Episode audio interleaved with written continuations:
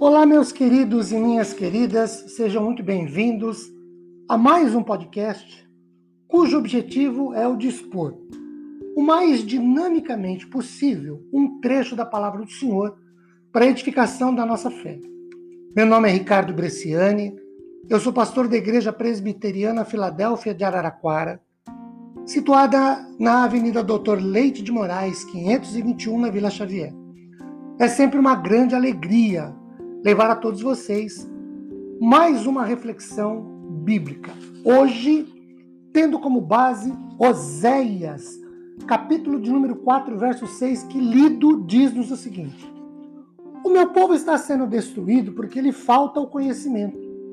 Porque tu, sacerdote, rejeitaste, rejeitaste o conhecimento, também eu, o Senhor, te rejeitarei, para que não sejas sacerdote diante de mim, visto que te esqueceste da lei do teu Deus, também eu me esquecerei dos teus filhos.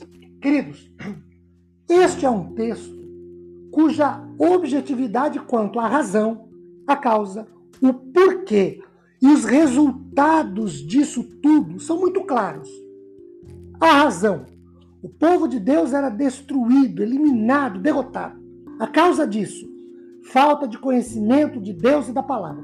Por que disso? Porque primeiro a liderança e depois o povo, eles rejeitaram a Deus por esquecerem-se da palavra do Senhor. Resultados: Deus os rejeitou, Deus também se esqueceu deles. Queridos, segundo Moody, aqui não era simplesmente o resultado da negligência de não conhecer os caminhos de Deus por desconhecerem a sua palavra. Antes, primeiro os sacerdotes e depois, consequentemente, o povo eles rejeitaram o conhecimento do Senhor, preferindo resolver os seus problemas buscando falsos deuses e as nações poderosas que os adoravam. O texto nos permite visualizar que esta foi uma atitude deliberada, pensada, trabalhada por parte dos sacerdotes e depois do povo todo por consequência. Queridos, aqui não há descuido, foi descaso mesmo.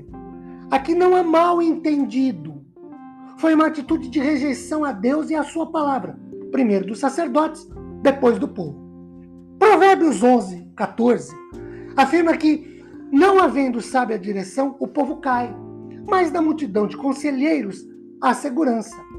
Aqui faltou sábia direção e principalmente conselheiros, aqui em Oséias. No caso, sacerdotes que ensinassem ao povo a palavra de Deus. Primeiro, porque os sacerdotes não sabiam, não conheciam para si mesmos.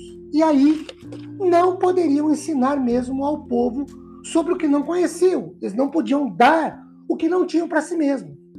Queridos, a destruição ou a eliminação, a derrota na vida do povo se daria por conta de terem abandonado o Senhor, buscado orientação, condução para suas vidas nos deuses das nações ao redor. Trazendo para a nossa realidade, se deixarmos o Senhor, ele, ele nos deixa também. Se abandonarmos o Senhor, ele nos abandona também. Se rejeitarmos o Senhor, ele nos rejeita também. Como eu posso afirmar isso? Segundo Crônicas 15, verso 2. Então saiu ao encontro do rei Asa e lhe disse o profeta: Ouvi-me, Asa, e todo Judá e Benjamim. O Senhor está convosco enquanto vós estáis com ele. Se o buscardes, ele se deixará achar. Porém, se o deixardes, vos deixará. Talvez você possa dizer, pastor, isso é no Velho Testamento. Tá bom.